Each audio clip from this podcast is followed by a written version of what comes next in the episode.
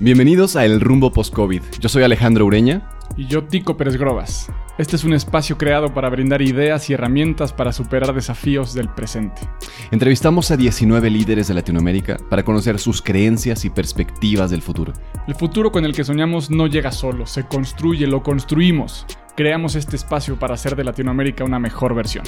Creemos que somos más fuertes juntos, que combinando estrategias podemos vencer cualquier desafío, que cada idea que compartimos y expandimos juntos puede ser una semilla en quien la escucha. De todas las crisis se sale fortalecido. Las crisis son unas excelentes maestras. Las lecciones que aprendimos aquí las podrás aplicar en otros momentos de dificultad. Nos reunimos con estos líderes de toda Latinoamérica, directores de recursos humanos de grandes empresas multinacionales, editores de importantes publicaciones, conferencistas, escritores, disruptores de todo tipo y futuristas. Y lo hicimos para entregarte las mejores perspectivas, las tácticas y estrategias para generar cambios profundos en tus equipos, en tu liderazgo y en tu visión. Acompáñanos a lo largo de estas entrevistas. Comenzamos. Bienvenidos al capítulo 14 del Rumbo Post-COVID. En esta ocasión nos enlazamos a Perú con la famosa e inspiradora Ana Romero. Ella es empresaria y fundadora de Coaching Power, influencer corporativo oficial de LinkedIn Top Boys Latinoamérica, Power Boys según la revista Entrepreneur y su libro fue bestseller. Es organizadora de TEDx Lima entre miles de cosas más. Pero sobre todo es una persona que contagia e inspira humanismo, emoción y deja un legado por donde pasa. Descubre más sobre Ana en este capítulo. Bienvenidos. Hola a todos, bienvenidos, bienvenidos a esta nueva transmisión al capítulo 14 del Rumbo Post-COVID. Ahora sí te subí antes, Tico. Ya sé, me sorprendiste. Me sorprendiste, te sorprendiste. Dije, vamos a presentarnos juntos, vamos a empezar esto eh, con, toda la energía. Tenemos aquí a Ana Romero, una de las LinkedIn Top Voice más potentes de toda la región, toda Latinoamérica. Es un placer tenerla, ¿no? Qué lujo, qué lujo que esté con nosotros. Ani, mil gracias por estar con nosotros desde Perú. Bienvenida. Aquí la tenemos. Gracias, queridos amigos, Alejandro y Tico. De verdad, eh, muy feliz de poder estar en su espacio como les dije eh, detrás de cámaras y en cámara también lo digo, que es genial que hombres eh, reales, sobre todo reales, como ustedes, eh, puedan compartir su visión desde el sector que ustedes manejan muy bien, que es el de recursos humanos, y puedan compartir conocimiento y sobre todo puedan ayudar a más personas que en estos momentos realmente necesitan de su ayuda. Así que es un placer poder estar acá para poder sumar. Gracias. Excelente. Sí, de eso se trata, que sumemos, que generemos una perspectiva más grande y que esto llegue, ¿no? Que podamos impactar en, la vida de millones de personas. Es lo que compartimos con Tico, ¿no? El, poder llegar cada vez más lejos y, que estos mensajes se propaguen, se hagan exponenciales. Oye, qué chévere, tienen micrófono los dos. Yo, tengo mi cuchara. Pero suena bien, ¿eh? Suena bien. Yo, me... para, no, para no desentonar, voy a hablar con mi cuchara. No, no, qué, qué, producción, ¿ah? De verdad. Bien, bien, qué bonito los micrófonos. Pero tú tienes aquí tu, diadema y todo de call center, muy profesional también. Traes todo un set atrás. Enséñanos un poquito todo tu, tu escenario que tienes ahí. Increíble. Pero bueno. Te vamos a poner en primera. por producción no paramos. No, tú puedes creer que esto es reciclado de mis conferencias ¿Ah, pasadas cuando en el viejo paradigma. Claro, esto es eh, lo que yo llevaba a mis parte, parte de lo que yo llevaba a mis conferencias cuando todavía se podía, ¿no? Eh, conglomerar un montón de gente y, y bueno, la necesidad eh, de poder reinventarnos y adaptarnos a los cambios es justamente creo que la humildad y la sencillez de ver entre lo que ya tienes, sacarlo y a la miércoles, chicos. Programa de radio en LinkedIn, ya, programa de radio en LinkedIn, ¿no? Y en el camino vamos viendo a ver qué pasa, ¿no? Yo creo que esa es esa es la reflexión que podría dar desde mi humilde estudio. Pero no me voltees la tortilla, porque ustedes tienen micrófono y yo tengo una cuchara. Así que, así que ustedes tampoco están mala. ¿ah? Para nada mal. Me parece perfecto, porque hablando justamente de Perú y con la comida tan rica que tienen por allá, yo creo que hay que ir con los cubiertos a todos lados porque no se deja de comer rico allá.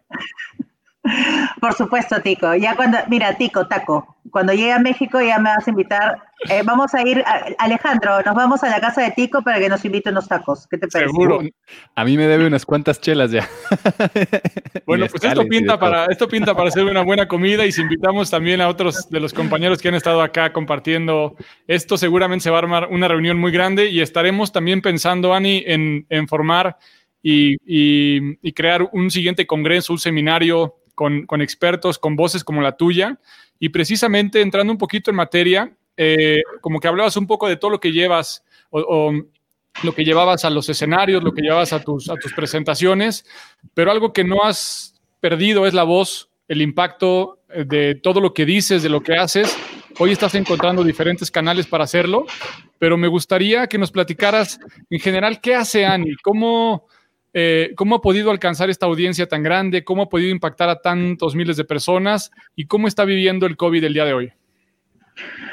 Eh, mira, yo creo que el primer factor eh, para poder llegar a impactar a las personas, en general, ya sea tu alcance poquito, mediano o a largo plazo, es primero empezar, aunque suene redundante. Mucha gente se queda en, mucha gente se queda en la idea de, ay, qué bonito sería emprender o qué bonito sería aplicar ese puesto de trabajo, pero nunca lo hace porque se siente menos inferior. O tantas veces le han dicho de que así no se hace o que no es suficiente o que lo subestiman, que ni siquiera se atreve a postular a ningún trabajo porque no se cree lo suficientemente capaz. Y cuando llega el momento en que se cree lo suficientemente capaz, viene alguien y, lo baja o la baja y le dice, ¿tú qué te has creído? ¿no? Entonces, yo creo que vivimos en una doble moral en donde nos dicen, sí, tú puedes, y cuando podemos, nos dicen, ya, pero no brilles tanto más que yo porque me incomodas. Eh, y esto no solamente pasa con las mujeres, sino también pasa con los hombres. En general pasa con todos los seres humanos porque al final el talento no tiene género. Eh, entonces, lo primero que les podría decir es que eh, parte del éxito es empezar. con miedo, pero empezar, ¿no? Y, y lo segundo, que, que, que me, que, que, es algo que hasta el día de hoy me cuesta, me cuesta y, y, lo aplico todos los días es ser yo misma. ¿Por qué digo que me cuesta?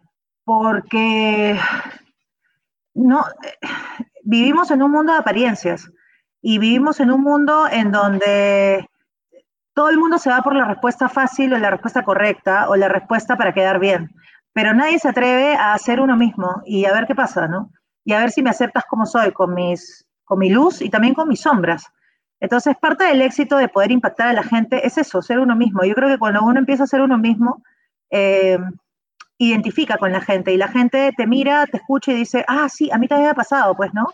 Y, eso también te evita mucho, eh, te, evita problemas, te evita malos entendidos y, te ayuda a eh, no solamente alcanzar a más personas a que te sigan. Yo, yo detesto la palabra followers o seguidores. Yo tengo una comunidad de gente que se reúne y este, comparte el contenido que tengo, punto. Porque así como yo lo he vivido, también seguramente alguien lo ha vivido, ¿no? ¿A quién no, ha estado sin chamba? ¿Quién no ha estado sin pega, sin laburo, sin trabajo? Creo que todos en algún momento de nuestra vida hemos estado sin trabajo.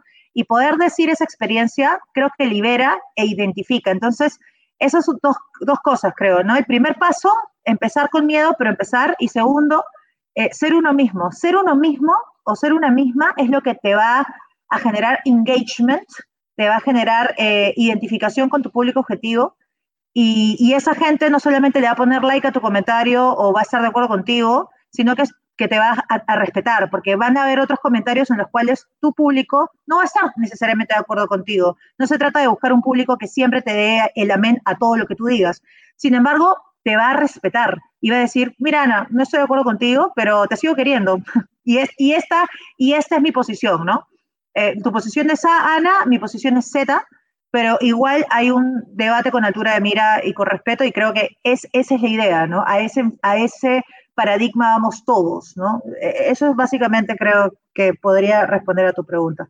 Me, encanta esto que, dices respecto al miedo, ¿no? Que hay, hay que hacer las cosas aún con miedo. A, muchos nos dan miedo muchas cosas y, por ejemplo, emprender es una cosa que produce miedo, cambiar de trabajo, estar sin trabajo, eh, hablarle a tu jefe y pedirle algo a tu jefe. Y estos momentos en particular que estamos viviendo como planeta, pues producen mucho miedo, ¿no? O sea, no, nos llevan al miedo, a la incertidumbre, a la, ambigüedad, eh, o sea, muchas cosas cada uno siente, ¿no? Pero hay ciertas características de resiliencia, de fortaleza que nos permiten seguir adelante. Y yo he visto mucha gente que no se la cree, ¿no? O sea, que no, que no se permite tocar eso. ¿Tú qué le dices a la gente para poder atravesar el miedo, para poder ir más allá, para dentro de la dificultad poder, atravesarla y poder convertirse en eso que se merecen ser? ¿Cómo lo, cómo lo haces? Mm, yo creo que ni yo ni nadie tiene una receta eh, mágica para enfrentar o atravesar el miedo. Creo que eso es una, es una decisión que, que cada uno la va a tomar eh, cuando se sienta eh, no sé ni siquiera si preparado cuando le toque. Em, yo creo eh, que para enfrentar, pero desde mi humilde opinión, yo, yo enfrento el miedo haciendo, a través de la acción. Y es inevitable que cuando hagas las cosas, cuando comiences a entrar a este, a este círculo virtuoso del hacer, es inevitable que fracases. Y no una, dos, tres, cuatro, cinco, seis, y, y, y, sí, o sea, los fracasos hacen que el, mira, el fracaso, el, el rechazo, eh, la no aprobación, la exclusión, ¿ya? Son herramientas que en mi vida, o sea, yo estoy hablando como yo, no, no, no es algo que a todo el mundo le tiene que funcionar. Hay gente que ha sufrido todos tenemos diferentes historias que contar, hay gente que sufre más, menos. La idea no es comparar, sino eh, un poco reflexionar sobre el concepto per se que estoy tratando de comunicar. En mi vida personal y profesional, el rechazo, la exclusión, eh, la no aprobación eh, y, todo, y, lo que conlleva el, no, me ha llevado, han sido grandes maestros de mucho dolor. y, ¿Cómo relaciono esto tu pregunta? Lo dije hace un minuto, la acción. Cuando uno empieza a atravesar el miedo, lo hace a través de la acción. Y quieras o no, quieras o no, cuando comienzas a dar esos primeros pasos, eh, vas a incomodar. Eh, es como el, no sé si has estado, ah, creo que a todo el mundo le ha pasado, ¿no? Que está un domingo en su casa tratando de dormir, no sé, o estás así haciendo cualquier cosa y escuchas a un a, una persona que está, haciendo ruido, ¿no? El tornillador, ¿no? O están, este, no sé, pues reconstructurando la casa del frente y te despiertan esos sonidos. Bueno, esos sonidos que a ti te incomodan eh, es el éxito del otro. No, no, no sé muy bien cómo, cómo, cómo este, ponerlo en otro ejemplo más claro. los cambios y las acciones incomodan. No solamente para uno, el que está destornillando algo o el que está tratando de reconstruir una, pared o está tratando de reconstruir algo de su cocina o lo que fuese, sino también incomoda a la otra persona. ¿Por qué? Porque vivimos en comunidad, nosotros no somos islas. Entonces, cuando hablamos de acción, hablamos de cambio. Y cuando hablamos de cambio, hablamos de incomodidad. El cambio, en, en teoría, es sí, que vienen los cambios, pero en la práctica, los cambios son una una porquería. Hace tres semanas, no, hace un mes, no, Dios mío, ya estamos tres meses, junio. Claro, desde marzo, que yo no tenía ni puñetera idea de cómo funcionaba Zoom. Y las primeras veces que yo este, usaba Zoom me sentía una tarada. Eh, eh, muteate, no, no te mutees. Sal de acá, vuélvete host. Haz esto. El StreamYard que, en el que estamos ahorita para salir en, en LinkedIn Live, tampoco. O sea, era una cosa alucinante. Y encima, y, de la acción y del cambio y de todas estas cosas que venimos este, haciendo, no, la cosa no queda ahí, porque acuérdate que lo único constante es el cambio. Entonces, eh, en resumen, eh, creo que la acción y el cambio traen fracaso y hay que aprender a abrazar el fracaso en vez de tenerle miedo. Mientras más miedo le tengas a no fracasar, eh, te vas a volver un lapicero de punta fina, ¿ya? Y la gente que es un, lapicero de punta fina, que está acá, es aburrida y no es interesante. Eh, yo no soy, y creo que las personas que tienen éxito no son un lapicero de punta fina. yo creo que las personas realmente exitosas a largo plazo, no famosas, porque la fama es efímera, es portada de un día, eso no nos interesa. Nos interesa realmente el éxito a largo plazo. No es pretender ser perfecto todo el tiempo como, esta, como este lápiz de punta fina, sino es justamente ser un lápiz que eh, se tiene que ir tajando constantemente para lograr esa excelencia, ¿no? Pero no siempre está así. Y eso es, es, es clave porque no solamente te ubica mentalmente, sino que te da humildad eh, tú puedes saber un montón de cosas. El conocimiento hoy en día, más que nunca, chicos, está en las redes sociales. Hoy en día, Creana, The Power MBA, Harvard, Cambridge, todas las universidades, no solamente las más caras, las más baratas, las medianas, los nuevos apps de educativos, todos están acá. Todos están horizontalmente en la educación y, es, y está al alcance del alumno. Y cuando digo alumno, no necesariamente me refiero a los jóvenes de 20, 30 años, a mí me refiero a los jóvenes de 60 y de 70. Mi papá tiene 70 y acaba de empezar un curso, no sé de qué, dos cursos, no sé de dónde, de Cambridge. Te lo juro. Entonces, a ver chicos, eh, el conocimiento se puede eh, obtener en cualquier momento, pero la humildad, el ser gente, creo que te lo da la experiencia, la cancha y los fracasos para, decirnos a nosotros mismos, sí, somos lo suficientemente buenos, somos lo suficientemente capaces para lograr algo, sí, pero no desde la soberbia, sino desde eh, la humildad de poder eh, compartir eh, lo que nosotros somos, haciendo que todos brillen contigo, no apagando la luz del otro para que tú brilles, ¿no? Perfecto. A ver, qué, interesante, son un chorro de cosas. Eh, me gustaría empezar con, esto último del fracaso, porque sabemos que en Latinoamérica está un poco mal visto, está un poco prohibido el tema de, fracasar y muchas veces no tiene la, lectura como la propones, que el fracaso es el camino del éxito, ¿no? O sea, es bien difícil pensar que, es un camino recto y que, y que porque te lo propongas vas a llegar. Y casi siempre detrás de una historia de éxito está una historia de fracasos que se ven como aprendizajes, como enseñanzas. Me gustaría trasladar este concepto a lo que el COVID nos ha traído prácticamente a toda la humanidad, en el que hemos visto eh, cuestionado, en, riesgo, algo de lo que dábamos por hecho. Algunas personas incluso, pues se podría considerar como el fracaso haber cerrado un emprendimiento, haber perdido un trabajo, haber puesto un cambio de vida importante en su, en su estilo, en su, en su ingreso, en, en el tema de que sus propios recursos ya no le funcionan como antes. Pero si fuera así, que el fracaso es el camino del éxito, entonces quiere decir que estamos todos como humanidad frente a una gran posibilidad frente a una gran invitación de aprender en estos tres meses o los que nos falten, más que incluso meses o años atrás, ¿no? ¿Cuál sería en utilizando tu propio eh, método en donde el primer paso es comenzar precisamente y el otro descubrirse a uno mismo?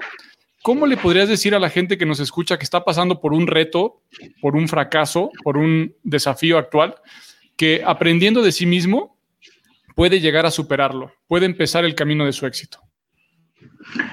Yo, eh, para empezar, les diría calma, paciencia, ¿no? Mm. Las personas eh, venimos de un viejo paradigma inmediatista. Entonces, en el viejo paradigma nosotros hacíamos así como la Sabrina, la bruja adolescente, ¿se acuerdan? Que hacía así y aparecían cosas, ¿no? Y nosotros venimos de, un mundo muy acelerado. Entonces, eh, la gente es como que, no sé, imagínate que estás en un carro, estás manejando el carro y el carro está a, no sé, ¿cuántos kilómetros por hora? ¿Cuántos, ¿Cuántos kilómetros por hora es realmente rápido, chicos? Ustedes que manejan. 180. Más, ya, 200. 200. Estás a, 200 kilómetros por hora. Ya estás gótico por la Ciudad de México, ¿no? Con su, con su chaqueta negra, así todo galán como las telenovelas mexicanas. Está estás a, 200 kilómetros por hora, estás así, ya. Ese es el mundo, ¿ya? Eh, ese es el mundo eh, en, el cual es, en el cual hemos estado acostumbrados todos a vivir en el, en el viejo paradigma. Muy rápido, muy inmediato, muy para ahora, no tengo tiempo, rápido, rápido papito, ya, muévete, pero hazlo, pero de repente viene este virus, le vale madre si eres negro, si eres rubio, si eres pelirrojo, si eres mujer, si eres hombre, si tienes 20, si tienes 70, le vale madre. y viene y lo para todo y para tu carro. O sea, no lo para de 200 a 180 paulatinamente, de 180 a 150, 50, no. Viene ese virus y te dice, Tico, espérate. Y pa, y te para en seco. Y de hecho ocasiona un choque, y hay un choque. Entonces, eh, y ese choque lo llamamos el, el shock, que, que, estuvimos eh, marzo, abril, estuvimos como que en shock, no sabíamos qué hacer, choque. Y es normal, esta crisis no solo es económica, es emocional, es mental, es psicológica. Entonces, eh, hay mucha gente que todavía sigue en ese shock y hay gente que está migrando poco a poco eh, a la zona de ya aceptar esto, ¿no? Y estamos en la zona de aceptación, como cuando te han dejado tus novias pasadas, así estamos en negación, así, ay, Dios mío, no puedo creer que me hayan dejado a mí, soy lo máximo. es un poquito, yo meto la metáfora en los negocios y el amor porque somos gente y, te ríes porque seguramente alguna vez te ha pasado o tú has dejado a alguien, da, da igual. Eh, entonces, eh, yo considero de que dentro de este proceso evolutivo, en el que estamos pasando, en el que estamos pasando todos, eh, primero decirle a la gente que fracasar no nos hace fracasados eh, y perder no nos hace perdedores. El mundo en estos momentos ha fracasado, sí, hemos fracasado como humanidad, sí, pero no nos hace fracasados. Eh, creo que es un fracaso la situación pero nosotros como personas no somos fracasados ni somos perdedores. Somos seres humanos que nos hemos equivocado todos, todos. Hemos, nos, nos hemos reflejado en el espejo y nos hemos dado cuenta que hemos subestimado tantas cosas, no solamente eh, temas económicos, políticos, eh, el ecosistema. Mucha gente eh, en el viejo paradigma, y me incluyo, ¿ah? me incluyo, cuando me decían, este, recicla, o haz esto, haz lo otro. Y yo decía, sí, sí, pero por dentro no me importaba porque no era mi prioridad, ¿ya? Eh, y, lo digo como una mea responsabilidad, no me gusta la palabra mea culpa, no, es una mea responsabilidad de admitir también, pucha, que antes en el viejo paradigma te, llevaba, te llegaba, no había conciencia. Y así, ¿cuántas cosas como personas no, no nos importaban, ¿no? Pero ahora, eh, debido a, todas estas cosas que están pasando, eh, sí te importa porque sí, ahora sí te choca, pues. Ahora no solamente esto que ha pasado se quedó en China, sino está en México, está en Perú, está en Chile, está en Colombia, está en todas partes del mundo. Y cuando ya entra este virus a tu casa, ahí recién te importa. Yo creo que eh, parte de empezar de nuevo es eh, primero eso, ¿no? Entender que, de que el mundo, que el mundo haya fracasado o que la situación sea un fracaso no quiere decir de que nosotros nos sintamos como fracasados. Y segundo, que no huyamos de ese sentimiento. Hay mucha gente que piensa de que de la noche a la mañana, como venimos, como ya lo dije con el ejemplo del carro, eh, las cosas van a cambiar y las cosas van a cambiar, pero las cosas no van a cambiar de la noche a la mañana. No somos Sabrina la bruja adolescente, no es esto y ya, no es, ay, mañana voy a volver con mi carro y voy a comenzar otra vez 200 kilómetros por hora. No, eh, a menos que trabajes en el tema tecnológico, que les está yendo muy bien, o trabajes en Zoom, Claro, es, otra realidad, es otro sector, por supuesto. Pero si no trabajas en el sistema en el sector tecnológico y, trabajas en otros tipos de sectores eh, que se han ralentizado o se han anulado lamentablemente, como el sector turismo, por ejemplo, etcétera, este, hay que aprender a reevaluar otras opciones también, ¿no? Y no huir del momento, ¿no? Estar tranquilo con lo que se tiene y, eso, yo te voy a contar una infidencia. ¿Se dice infidencia? Infidencia. ¿Una confidencia será un que un incidencia, infidencia, confidencia, ya, confidencia, así, no sé. un secreto, cuéntanos un secreto, sí. Sí, una, en realidad no es tan secreto, pero no sabía cómo decirlo y por eso lo pregunto porque no sé. Em, yo ayer me fui a comprar ya eh, no me di cuenta que no tenía nada de comida en mi, en mi cocina y salí a comprar eh, comida, valga la redundancia, y eh, ahí estoy yo en mi carro con comida, lleno de comida porque de verdad no tenía nada, entonces compré para un mes para no salir nunca. Y me topo con un semáforo en rojo, ¿ya? Y veo a un señor solito con eh, unos jeans, eh, una polera y, un cartel, un cartel grande que decía, este, hola, soy padre de familia, mis hijos no tienen que comer, me da vergüenza estar acá, tengo miedo, pero tengo que darle de comer a mis hijos, por favor, ayúdame, ¿no? Entonces, la, primera reacción seguramente de la gente será, Ana, pero la pobreza existía antes de la pandemia. Sí, existía y sí, por supuesto. No va por ahí la reflexión. La, la reflexión de aquí va, sí, siempre existió la pobreza, pero ahora pienso de que no solamente a mí, sino a todas las personas se está, se está intensificando y se está sensibilizando aún mucho más la desigualdad. Eh, y esto, o sea, yo no sé si hice bien o mal, chicos, pero yo, pucha, ¿cómo es la vida, no? Justo, yo, yo no uso este, cash, ya no uso cash porque el año pasado me robaron, eh, bien, hasta me, me, torcieron la muñeca, eh, fue horrible. Por eso es que yo ya no uso cash. Pero justo ese día yo saqué cash porque yo le tenía que pagar a mi hermana unas deudas que yo tenía y mi hermana es mi vecina y fácil le iba a pagar, ¿no? Y tenía un monto considerable de dinero, no decir cuánto, y vi al Señor y, o sea, me, a eso voy, ¿no? La sensibilidad, la desigualdad, la, todo esto hace que yo no, vuelvo a repetir, yo no sé si hice bien o mal, ¿no? Y, si estoy contando esta confidencia, no es para que me celebren y me digan, ay, qué linda Sana. No, más allá de eso, es el punto de reflexión para que ojalá todos tengamos estos arrebatos de espontaneidad. Yo creo que si todos tuviéramos estos arrebatos de espontaneidad, creo que todos tendríamos las mismas eh, igualdades. Y no, no estoy tampoco, y por favor no me eh, no ustedes, sino en general, no descontextualicen lo que quiero decir. Yo no estoy diciendo de que hay que darle a la gente eh, con menos recursos dinero y, no hay que enseñarles a trabajar, para nada. Yo soy la primera en decir de hay que enseñarle a la persona, no, no, no hay que solamente darle el pan, sino hay que enseñarle a hacer el pan. Sí, yo también soy así, pero pienso que hay situaciones en las cuales no, la persona está totalmente bloqueado para hacer el pan.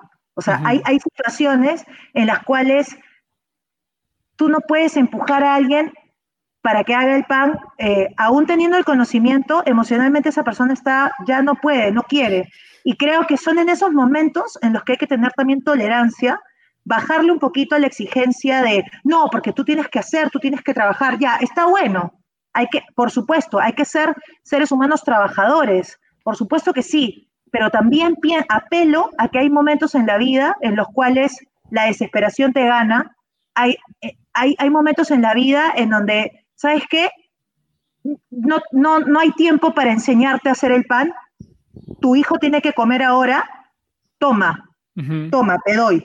Creo, que, creo que hay momentos claves en donde también hay que aprender a diferenciar eso. Eh, para no ser una sociedad de mendigos, sino también una sociedad de emprendedores. Correcto con eso, estoy ahí. Sin embargo, hay excepciones, pues.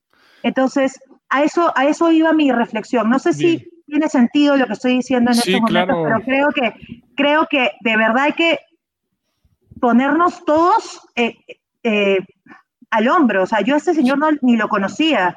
Y así, y no, y, no, es, la, no es el único al, que ayudo. Invito a la gente a que con lo que tenga, no tenemos que ser millonarios nosotros para, para, para ayudar a los demás. Creo que con webinars gratuitos o no sé, dale un, pan extra al que cuida tu edificio o no sé, llama a tu viejo, a tu vieja y dile que lo quieres, no lo sé. Mira, es, es así, la vida es muy corta, Tico. Eh, y Alejandro. Este, este, este, este COVID, de verdad, ayer, no sé, ayer se fue jarabe de palo, o sea, ¿qué? O sea, entonces es como que. O sea, ¿qué quieres? ¿Vivir tu vida pretendiendo ser feliz y colocando fotos, cuando en realidad por dentro te sientes una mierda, pero hay que pretender ser feliz, entonces hay que, hay que sonreír en la cámara y hay que decir así, sí, soy feliz, pero en realidad soy infeliz. No, No hay tiempo para eso. ¿Sabes?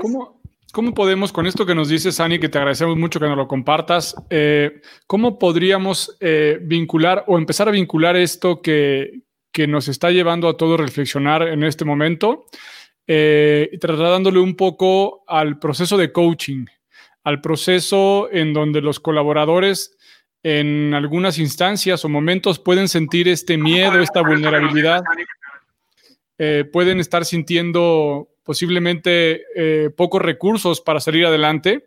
Las empresas tienen una presión muy fuerte para, para poder salir adelante, para encontrar nuevos productos, nuevos mercados y ambos jugadores eh, tienen el mismo objetivo de salir adelante. Las dos partes están de alguna manera afectadas por, por, por el COVID. Em, ¿Cómo poder eh, hacer desde el coaching, desde la conciencia, desde el liderazgo, una propuesta en el que podamos extender, eh, extender la mano para ayudarle a las personas que trabajan con nosotros, que son nuestros compañeros de trabajo, nuestros colaboradores, y que también entendamos que necesitamos la mejor versión de nosotros para poder asistir a ellos, pero también necesitamos la mejor versión de ellos para salir adelante juntos. Eh, ¿Cómo combinarías esto a tu especialización de coaching en términos de los colaboradores que están solicitando este tipo de ayuda?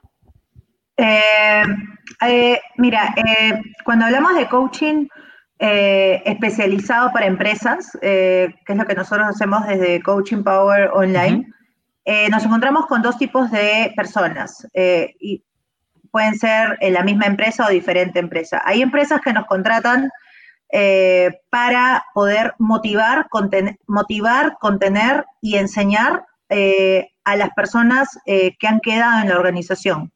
¿Por qué te digo que han quedado? Porque la mayoría de las empresas que nos contratan siempre nos dicen, Ana, por si acaso, estás entrando, la gente está sensible porque hace una semana, ¿no? Y encima baja la voz, hace una semana hemos retirado, ah, y yo, pero no te escucho, ah, que hace una semana hemos retirado, ah, ¿no? Es como que están, eh, todo está sensible, lógico, ¿no? Entonces, las empresas nos contratan porque evidentemente quieren de alguna u otra manera suavizar el proceso de cambio y de transformación de la gente que se ha quedado ahí y darles un poco la seguridad de que independientemente de todos estos cambios, de este choque eh, que estamos recibiendo eh, a nivel económico, social, eh, mental, emocional, psicológico, pues nosotros estamos ahí con ellos, ¿no? Entonces, eso es clave, eso es clave porque, y, lo valoro mucho, ¿ah? lo valoro mucho de las empresas que confían en nosotros, y no solamente en nosotros, seguramente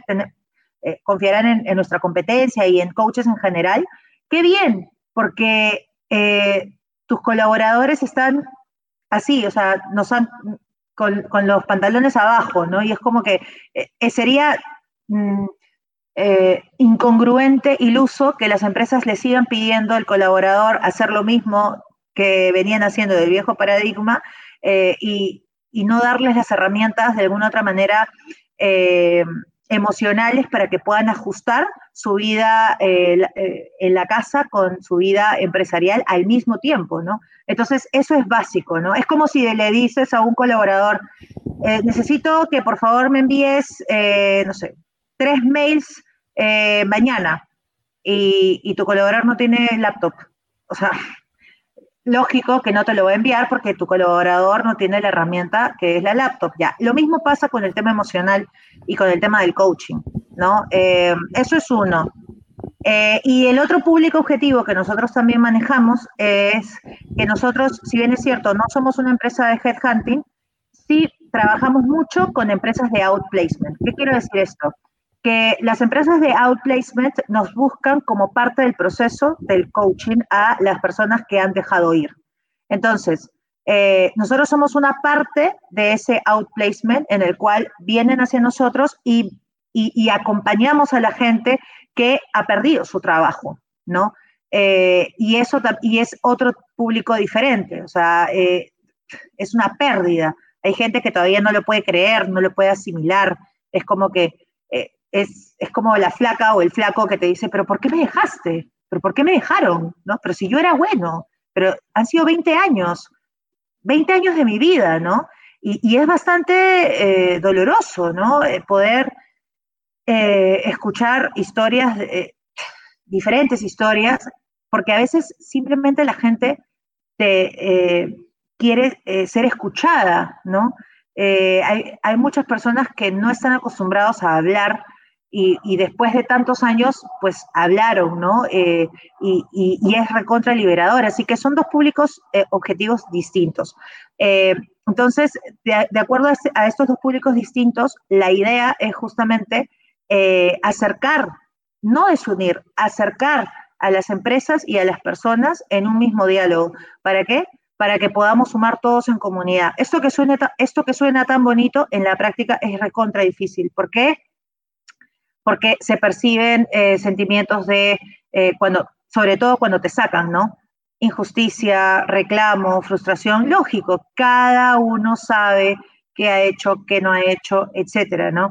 Y hasta algunos, si no lo, si no lo logran entender, pero eso ya no va, eh, ya no va de nuestra parte, ya eso lo ve tema legal de la empresa, de nuestro cliente que lo ve, se va a temas legales, ¿no? Y nos lo cuentan eh, como, si nosotros, como si nosotros fuéramos parte de la empresa y no, nosotros somos parte de eh, del coaching, pero nosotros no, eh, nos subcontratan más bien, ¿no?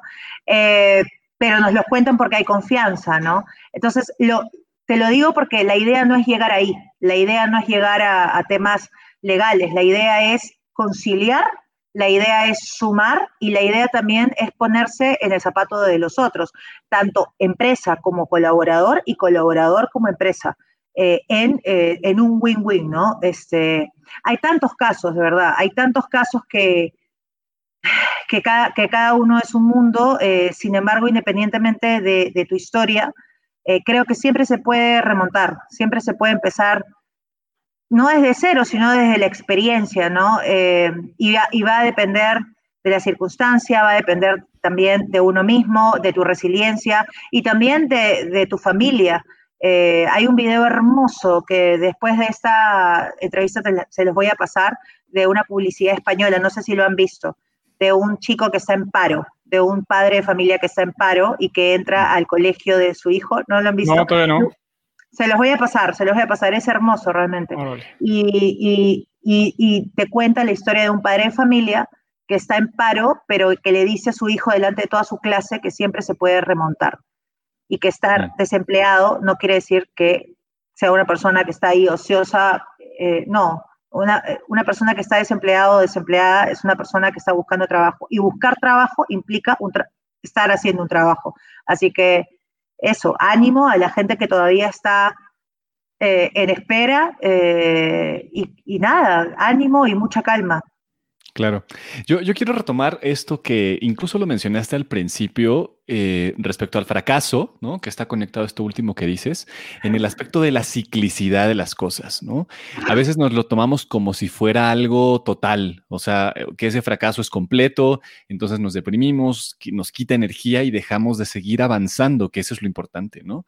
Y, y en ese sentido me gustaría también hablar sobre la seguridad psicológica, ¿no? Esa seguridad que, necesitamos crear con nuestros colaboradores y dentro, ¿no? Mentalmente también eh, practicar para generarla, porque sin ella no podemos tener ese, como esa libertad para poder eh, cometer esos errores y saber que a partir de esos errores vamos a obtener información que nos va a permitir seguir creciendo, ¿no? Que, que, a partir de eso vamos a poder generar otra realidad. Yo creo que este es un momento cíclico en el cual podemos aprender de nuestros errores, en el cual las empresas pueden aprender de esos manuales que ya no sirven y que había que desecharlos de por sí y, entonces realmente ponerse a escribir los nuevos. Pero no siempre está la disposición la apertura, para generar confianza, para generar este ánimo de que todos lo podemos hacer juntos y que mientras más dejamos esa red de unión, más fácil es para todos avanzar, ¿no? ¿Cómo, cómo estás tú creando red? ¿Cómo generas estas, eh, estas nuevas redes, ¿no? Estas nuevas posibilidades, estos nuevos tejidos y, y en cierto sentido también, ¿cómo invitas a la gente a que siga conectándose, a que siga creando cosas, pero en comunidad, en conjunto? Yo creo que con acciones, eh, sobre lo primero que dijiste, completamente de acuerdo, el progreso no es lineal. Eh, y, tenemos que seguir dándole a través de la perseverancia. Eh, lo que ahora, en lo que ahora eres bueno, mañana quizás no, no lo seas, ¿no? Eh, la ventaja competitiva que tengas ahora, quizás el día de mañana no sea ya la ventaja competitiva porque otra, o sea, por ejemplo, Alejandro tiene dos MBAs, ya. Mañana más tarde tu competencia tiene tres o tiene cuatro y ya deja de ser una, una ventaja competitiva. A lo que quiero llegar es que lo único constante es el cambio y tienes que todos los días como eterno aprendiz seguir, seguir, seguir, seguir caminando, ¿no? Eh, y mejorando y evolucionando. Em, y sobre cómo eh, poder influir en la gente para que tenga más este chip de liderazgo colaborativo, creo que se trata otra vez a través de la acción. Yo no puedo hablar de liderazgo colaborativo y no invitar a nadie a mis webinars y no y decirle a todo el mundo que no puedo y, y este y, encerrarme en mi burbuja. Eh, no, yo creo que el liderazgo colaborativo es eh, poder hacer alianzas eh, entre amigos, colegas, ya sea comerciales, con fines de lucro, sin fines de lucro. no te estoy diciendo decirle sí a todo, porque también tienes una vida, ¿no? Pero por lo menos organizarte y, saber ordenar tus horarios, ¿no? Y planificar tus tiempos para poder este, ayudar al otro. Ale, lo que te decía fuera de cámaras es es, simple, ¿no? ¿De qué te sirve, eh, no sé, tener, comprarte todos los geles de alcohol del supermercado? Eh, llegas a tu casa y puedes hacer una farmacia en tu casa, si quieres, con los geles de alcohol, ¿ya? Y sales de tu casa y viene tu vecina y se olvida que está en cuarentena, te da un besito y la chica está contagiada de este virus, tú no te das cuenta y te contagia. Eh, y ella ella estaba contagiada porque no pudo comprarse el alcohol de gel porque tú te encargaste de comprarte todos los alcoholes de gel. Entonces, mi pregunta a esta reflexión es, ¿de qué te sirve eh, comprarlo todo? ¿De qué te sirve tenerlo todo sin pensar en el otro si al final es cuando sales igual te vas a contagiar? ¿De qué te sirve tener un montón de dinero y no poder hacer los conciertos como estaba acostumbrada a hacerlo seguramente Shakira, Alejandro Sanz, grandes artistas del rubro música? ¿no? Si no puede, si no puede ir gente a tu concierto. ¿De, qué te sirve tener tanto eh, y no poder experimentarlo? Entonces ya no se trata de que, ay, no, qué bonito habla no. Y, y, si te gusta, porque también no te puede gustar y es válido, pero no se trata de que suene bonito, se trata de que esto ya a nivel ni siquiera emocional, a nivel racional, a nivel lógico, a nivel sentido común, está pasando.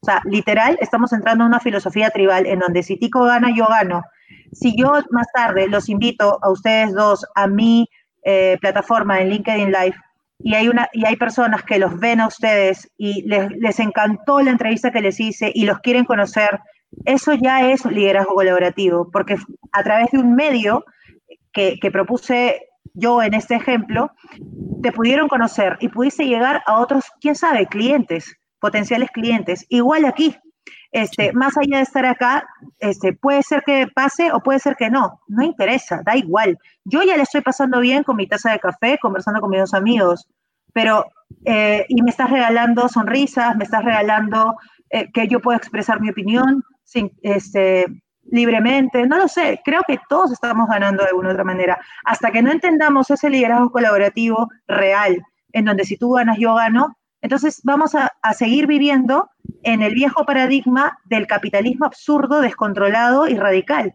en donde que, claramente nos ha enseñado que por ahí ya no vamos. O sea, yo no puedo, yo no sé ustedes chicos, creo que están en mi misma, en, eh, comparte mi, mismo punto de vista. Yo, yo no sé qué onda conmigo, no, no, eh, que ya, o sea, yo ya no puedo dormir tranquila pensando este, que hay gente allá afuera que no tiene que comer. O sea, ya de verdad, eh, vuelvo a repetir, la gente dirá, Ana, pero eso ya pasaba antes. Sí, pero ahora nos hemos vuelto más conscientes. Antes ayudaba así, antes yo ayudaba así, ahora ayudo así, porque ahora las prioridades son otras. Eh, eso, Oye, con lo que nos cuentas, Ani, siguiendo esto eh, y con ganas de, seguirte conociendo, de, escucharte más, ¿cómo podrías definir qué, eras antes del COVID y qué es lo que más ha transformado en ti este aprendizaje, esta conciencia, esta reflexión, esta posibilidad de, dar mucho más que antes? ¿Cómo te definirías y qué cosas has incorporado a tu, concepto durante estos tres meses? Eh, difícil pregunta. He visto más eh, lo que nadie quiere ver. Eh, he mm. visto más mis errores, he visto más mi dureza, he visto más mi exigencia, he visto más, me he permitido ver más mi oscuridad me he permitido ver que no necesariamente cuando uno es exigente tiene que ser HDP. Sí. Sí. Eh, he visto eh, mis equivocaciones, eh, mi falta de empatía en muchas ocasiones, no solamente con la gente, sino conmigo misma. y yo creo que cada quien a su manera. Yo creo que el que se mira más para adentro es el que gana. Eh, y, yo estoy ganando mucho porque, eh, porque es increíble cómo eh, este, este, este choque ha hecho, ha repotenciado la forma en que quiero vivir. Me he dado cuenta que como empresaria, me encanta ser empresaria, chicos, me encanta trabajar. Soy una mujer trabajadora, creativa, esos son mis aciertos. Eh, pero también soy un ser humano que también se ha equivocado muchas veces, en el pasado, ahora y me seguiré equivocando. Sin embargo, eh, este cambio de chip ha hecho que me pueda permitir ser, siga, seguir siendo empresaria, pero no, no bajo el concepto del viejo paradigma del capitalismo extremo, sino eh, ser una empresaria competitiva, sí, pero no, no como un shark, como los Shark Tanks. yo, te, yo te digo algo, yo soy fan del, del, programa Shark Tank, no tengo nada en contra de los Shark Tanks, me parece increíble la franquicia en Colombia, México, Perú, si es que vienen acá, genial. Pero ya, eh, sí, o sea, y lo sigo admirando y todo bien, pero en cuanto a mi vida personal y profesional, eh, no me siento una tiburona. Eh, no, ya, ya no va conmigo eh, eso.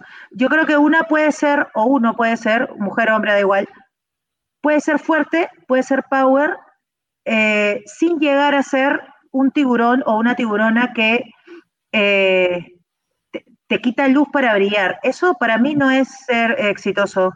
Eso para mí es ser una persona mediocre. Quitarle la, quitarle la luz a alguien para que tú brilles me parece una persona mediocre. Entonces, eh, eh, eso, ¿no? Muchos aprendizajes a nivel personal y de cómo quiero hacer los negocios. Eh, eso, ¿no? Hablando claro. la gente le da miedo hablar claro en los negocios. La gente tiene miedo, entonces te va con rodeos. No es como un enamoramiento así, sí, pero no, no, pero sí. Ya, pero ¿me quieres o no me quieres? No, pero sí, pero sí, pero no, pucha madre, ¿me vas a contratar o no? Ya, pero no sé, pero dime que no sé qué, pero no sé, ¿firmas o no firmas? ¿Me quieres o no me quieres? No sé. Entonces, sí soy bastante eh, clara con esas cosas. Eh, sin embargo, eh, no, no, dejo de lado mi, mi, lado humano, ¿no? Antes yo creo que era más, era más jodida, ¿no? Ahora soy, y, sigo en reinvención, ¿ah? Soy clara, soy directa, sin embargo, no, no eh, le, he metido la sal y la pimienta que es mi humanidad, que, la gente no es que no la haya tenido, sino que estoy poniéndole más humanidad al tema y, creo que esa combinación hace la persona en la que me estoy transformando, porque todos estamos en constante transformación y, poder reconocer tus errores eh, y mirando desde adentro para afuera es clave para poder eh, hacer negocios a largo plazo y no, ser, y no hacer negocios eh, de, portada. Todos quieren estar en la portada. Está bien estar en la portada, este, Tico. Tú eres una, gran portada seguramente en México, ahí caras, no sé. Pero, pero yo te yo te pregunto, Tico, ¿tú quieres ser solamente una portada o quieres estar en todas las portadas? Yo creo que el reconocimiento es, es a lo que los empresarios y empresarias hoy en día vamos, ¿no? Y el reconocimiento es mantenerse, ¿no? Porque llegar, llegar es fácil, pero mantenerse es lo, es lo complicado. Y yo creo que para mantenerse hay que aprender a mirarse uno mismo. Y eso es, eso es, chicos. Me encanta esto que planteas de la autorreflexión, del cambio constante. O sea, al final, claro, todos estamos ahí. Y, a veces lo negamos, ¿no? A veces creemos que somos un tipo de persona, que somos un tipo de animal, ¿no? Cada uno su, animal. Em, pero justamente en ese sentido yo pensaba en esto de las lombrices. Voy a poner así el contrario, totalmente lo contrario. de, tiburón a lombriz. Sí, sí, sí, sí, así, totalmente, totalmente ajeno. Pero por, el sentido de, de, lo perdurable, lo sustentable, ¿no? O sea que al final la lombriz es el último del eslabón, ¿no? Así el final. Sin embargo, gracias a la lombriz tenemos una tierra fértil, una tierra potente que nos permite comer. O sea, qué, qué ser tan asqueroso y, y, a la vez como tan, tan perdurable, ¿no? En el sentido de que lo puedes partir, lo puedes romper y sigue vivo. ¿No? Y sigue entregando su, mensaje, su visión, ¿no? Su, su, tesoro, que es justamente fertilizar la tierra, ¿no? Y tal vez lo hace sin saber incluso, ¿no? O sea, tal vez lo hace sin querer. O sea, eh, tú, pones este, este extremo del, del, tiburón y creo que está perfecto y yo pongo este otro extremo de la lombriz en el sentido de que cada uno debemos de descubrir dónde está nuestro lugar, ¿no? En dónde es que brillamos cada uno y dejar la comparación de lado, porque a veces queremos y nos esforzamos y nos lastimamos tanto por ser como el otro, nos lastimamos realmente, o sea, nos hacemos un daño potente y profundo, ¿no? Creo que, creo que eso es, es muy valioso en estos momentos, esa autorreflexión, ese mirarse otra vez, ¿no? Girar la luz y decir, a ver, ¿no? No, no, no, no voy a poner los reflectores hacia afuera, voy a ponerla hacia mí y, girar el espejo realmente y decir, ok, ¿qué es lo que necesito transformar de mí? ¿Qué es lo que necesito seguir trabajando? Y así como Tico te preguntó hace un momento esa, esa, esas cosas, yo te preguntaría, ¿qué es lo que tienes tú que seguir trabajando? ¿En qué animal es el que sí te quieres convertir? Bueno, no la lombriz, no. Este. qué bueno, qué bueno. Qué, bueno que no. Este, oye, me encantó tu reflexión, Ale. ¿ah? De verdad me has hecho reflexionar bastante. Gracias por eso. Y sobre todo la, lo has contrastado de una manera tan elegante que, que, capo. Eh, mm, a ver, yo creo que tengo que trabajar en mi tortuga. Eh, porque yo hablo mucho de que no hay que ir a la inmediatez y lo reafirmo, pero como estamos acostumbrados a la inmediatez del viejo paradigma, a veces se nos olvida. Entonces, eh, hay que aprender a diferenciar inmediatez versus efectividad. Eh, inmediatez es la bruja, Sabrina de Bruja de Senta, que hace así y espera que todo se haga ahora. Efectividad implica ser rápido, sin embargo, ser rápido durante el proceso que lleva cualquier cosa que vayas a gestionar. Gestión implica proceso, proceso, y, cuando entiendas eso, vamos a llegar hacia el concepto de efectividad. Entonces, no hay que confundir inmediatez con efectividad. Eh, diciéndote estos conceptos, eh, me atrevería a decir nuevamente que tengo que trabajar en mi tortuga, porque la tortuga es paciente. Para mí es la connotación de la paciencia.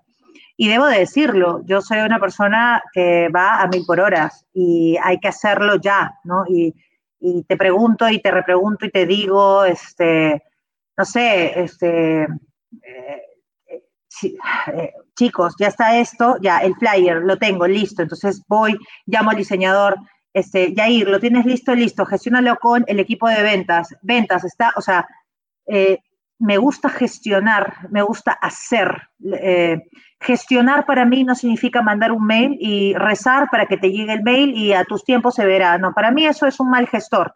De hecho, no es un gestor o gestora. Para mí, cuando hablamos de gestión, hablamos realmente de hacer un seguimiento y de, estar ahí, ¿no?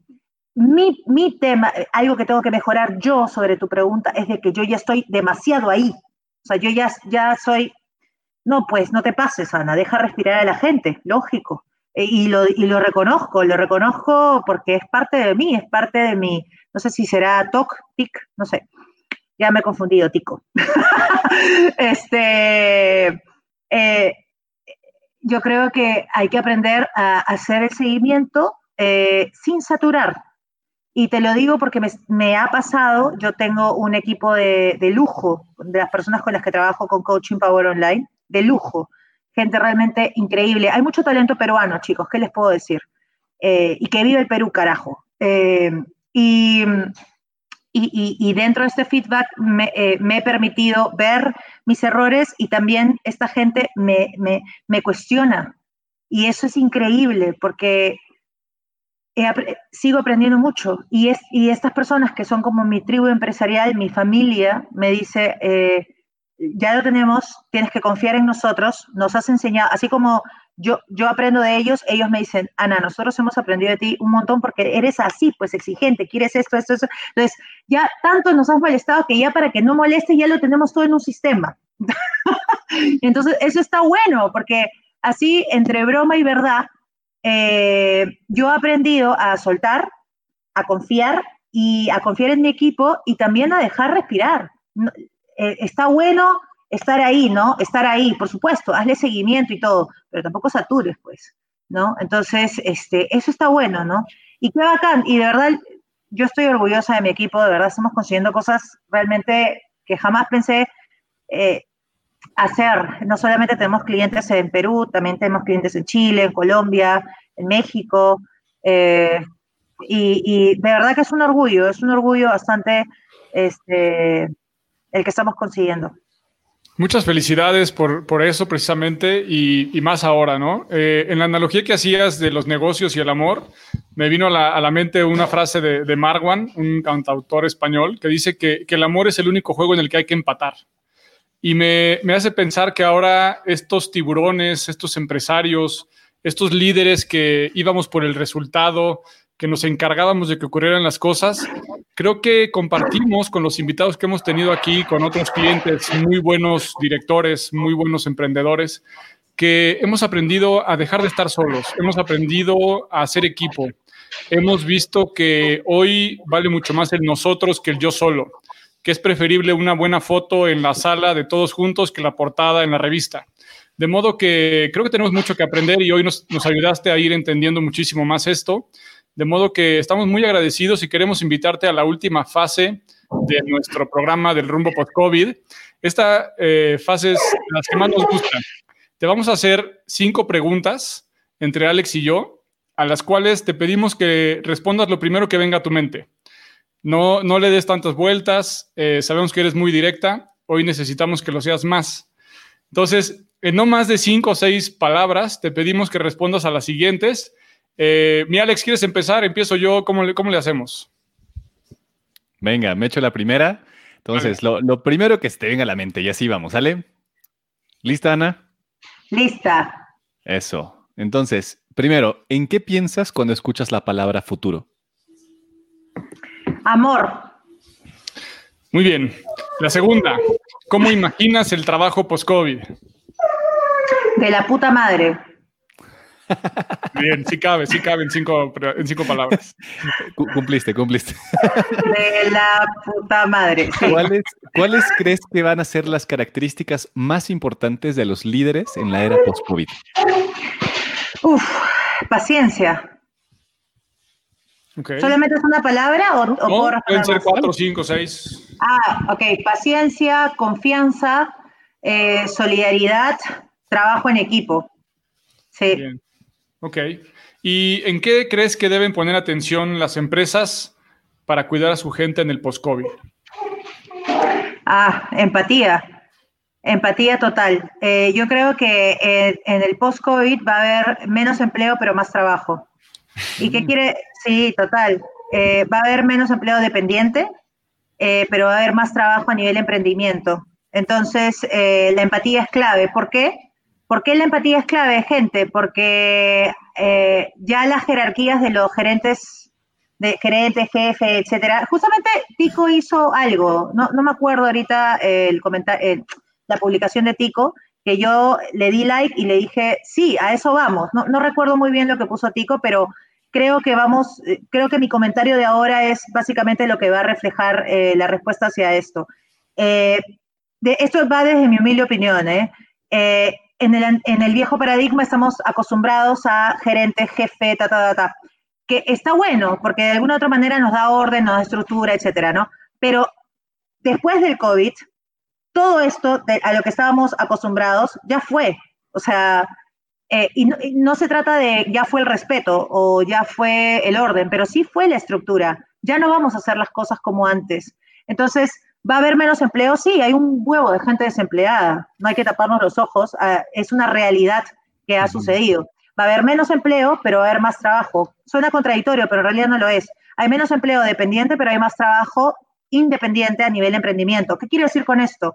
Que ahora las empresas que han sobrevivido o que están sobreviviendo al COVID, los gerentes o las gerentas o las personas que están en tomas de decisión de poder alto y que todavía mantienen a su gente, tienen que trabajar el valor de la empatía. ¿Por qué? Porque ahora ya no solamente vale el tema de cuánto me pagas, sino cómo me tratas. ¿Por qué? Porque si tú me comienzas a tratar mal y me sigues tratando mal, me voy a cansar y voy a decir, mira, ¿sabes qué?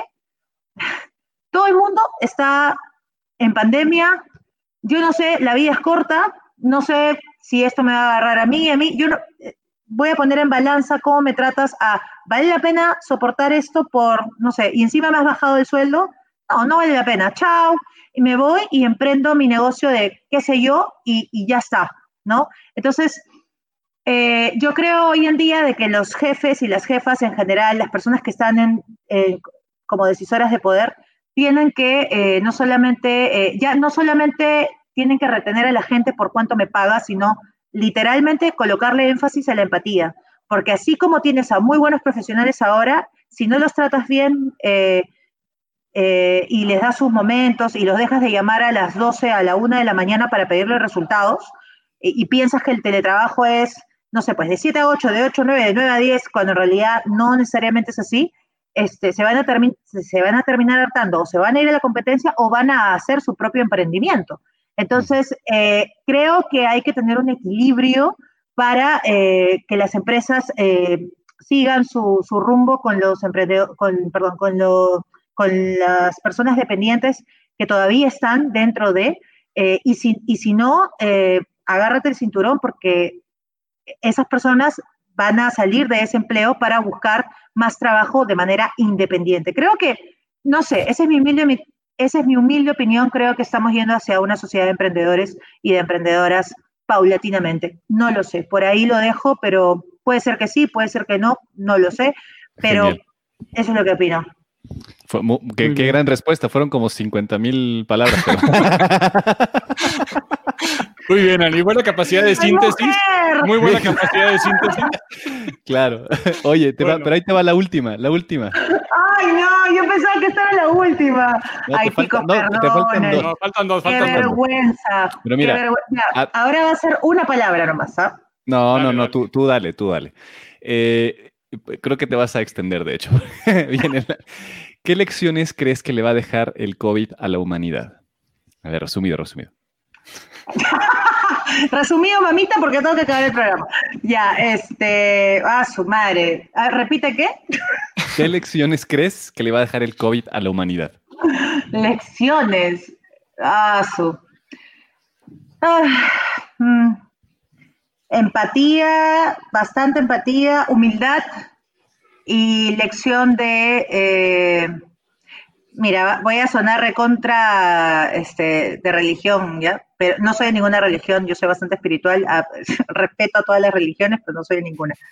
Eh, ver al otro como tu hermano, literal, o sea, ver al otro como tu hermano. Yo no sé ustedes, chicos, pero no, eh, no, no se me va de la cabeza ese señor que vi en la esquina. Eh, y así como ese señor que está en la esquina de del semáforo rojo, hay millones. Entonces, ver al otro como tu hermano, ¿no? Eso, eso es empatía, eso es empatía. Bien. Justo, Ani, y ahora sí ya es la última. Eh, este ya no es con el mismo formato, puedes decir lo que tú quieras, porque nos interesa muchísimo saber qué es lo que te llevas, qué te deja esta plática que tuvimos durante esta hora, eh, qué es lo que más destacas. Bueno, destaco uh, dos hombres, eh, ya lo dije, creo, fuera de cámara o no sé, pero lo vuelvo a decir. rescato solidaridad de dos hombres que, invitan a su plataforma a, mujeres, a hombres, a personas en general para poder compartir conocimiento eh, y rescato y me llevo la iniciativa que ustedes tienen eh, al tenerme aquí, ¿no? creo que eso es muy importante, decirlo, decirlo, que no se quede en lo implícito, porque hoy en día se habla mucho de machismo, que sí lo hay, pero no se habla tanto, que yo sí lo hablo, dicho sea de paso, de hombres power, no, no se habla tanto. Y creo que también es bueno rescatar a los hombres power, a los hombres reales, a los hombres seguros de sí mismos, eh, que invitan a su plataforma, ya sea mujeres, a hombres, y que no se sienten intimidados eh, por el conocimiento ajeno. Creo que eso es clave, ¿no? Decirlo, porque no solamente nos, tenemos que enfocar en el, en el, problema, que es el machismo, que es la superioridad del hombre por ser hombre con las mujeres, sino también rescatar que no todos los hombres son iguales y, y que no podemos colocar a todos en un mismo, en un mismo saco, ¿no? Eh, eso es lo que considero, ¿no? Y que gracias a, no solamente por la entrevista, sino porque lo sé, porque los leo, porque los sigo, eh, gracias por, por, tener ese pensamiento, porque el empoderamiento femenino nunca se trató de, de pisar a nadie, mucho menos a los hombres, ni de ni, ni, que sea una comunidad excluyente a ustedes. Así que les agradezco porque ustedes son parte de este movimiento en donde pedimos la equidad, ¿no? Y qué mejor que hacerlo entre amigos, entre colegas eh, mexicanos. Este, así que gracias de verdad eh, por, por, haberme aceptado, haberme invitado a su, a su, plataforma y que sigan los éxitos y de verdad que, que, que, de verdad que sigan los éxitos porque no sé qué modelo ustedes van a hacer para recursos humanos, eh, de, cómo esto se está transformando, pero sea lo que sea, lo van a hacer increíble, lo sé. Eh, porque ya no, no, no, no podemos seguir jugando con, lo, con, los mismos dados del viejo paradigma. Ustedes van a ayudarnos a construir los nuevos dados para eh, poder transformar los procesos de selección y todas esas cosas, ¿no? Así que gracias chicos por la invitación y gracias por ayudarnos a nosotras las mujeres a, a brillar con ustedes en equidad, porque el mundo es de los dos, de mujeres y de hombres. Genial, genial. Muchas gracias, Ani, por, por, estar por acá. Encantados de, de tenerte, de, de, conocerte un poco más, de escuchar tu historia, de llevarnos muchas herramientas. Esperamos que la gente por ahí mandaron muchos mensajes hacia ti, luego te los hacemos llegar por ahí todos, pero que sea el primero de diferentes capítulos y esperamos muy pronto estar en Perú trabajando de la mano en hacer alguna transformación junto con, con Alex, contigo y con, con Alfredo por ahí que estuvo con nosotros la semana pasada para, para ir a, a, sembrar un poquito en Perú y, y, bueno, traernos también muy buenas enseñanzas de la gente tan valiosa que, que está por allá. Muchísimas por supuesto. gracias. Sí. Muchísimas gracias a ustedes. Bienvenidos sean mexicanos lindos a nuestro país, Perú, que Eso. de verdad que tiene bastante gente talentosa. Así Tenemos es. bastante talento humano acá. Este, abran más bien su oficina acá en Perú, les eh, va a ir vamos. muy bien, les va a ir muy bien porque la gente peruana es muy, ¿saben qué chicos? La gente peruana es muy trabajadora y sobre todo muy noble, ¿ya? Muy noble. Y, y ¿saben qué más? Tenemos la mejor comida del mundo, así que fin. Eso, o sea, esto, eso sin duda. Bueno, pues tenemos el primer ladrillo de la oficina en Perú y tienes el primer ladrillo de la oficina en México. Esperamos eh, pronto construir el segundo. Te mandamos un fuerte abrazo y si nos permites, no, nos cerramos el programa, pero nos despedimos de ti afuera de, del aire. Por supuesto que sí. Chao, chicos. Nos vemos. Gracias, gracias a todos los gracias que todos. se conectaron y los que están escuchando la repetición. Hasta pronto. Bueno, hasta mañana que tenemos con Alejandro sí. Villanueva eh, la entrevista. Nos vemos. Chao, chao.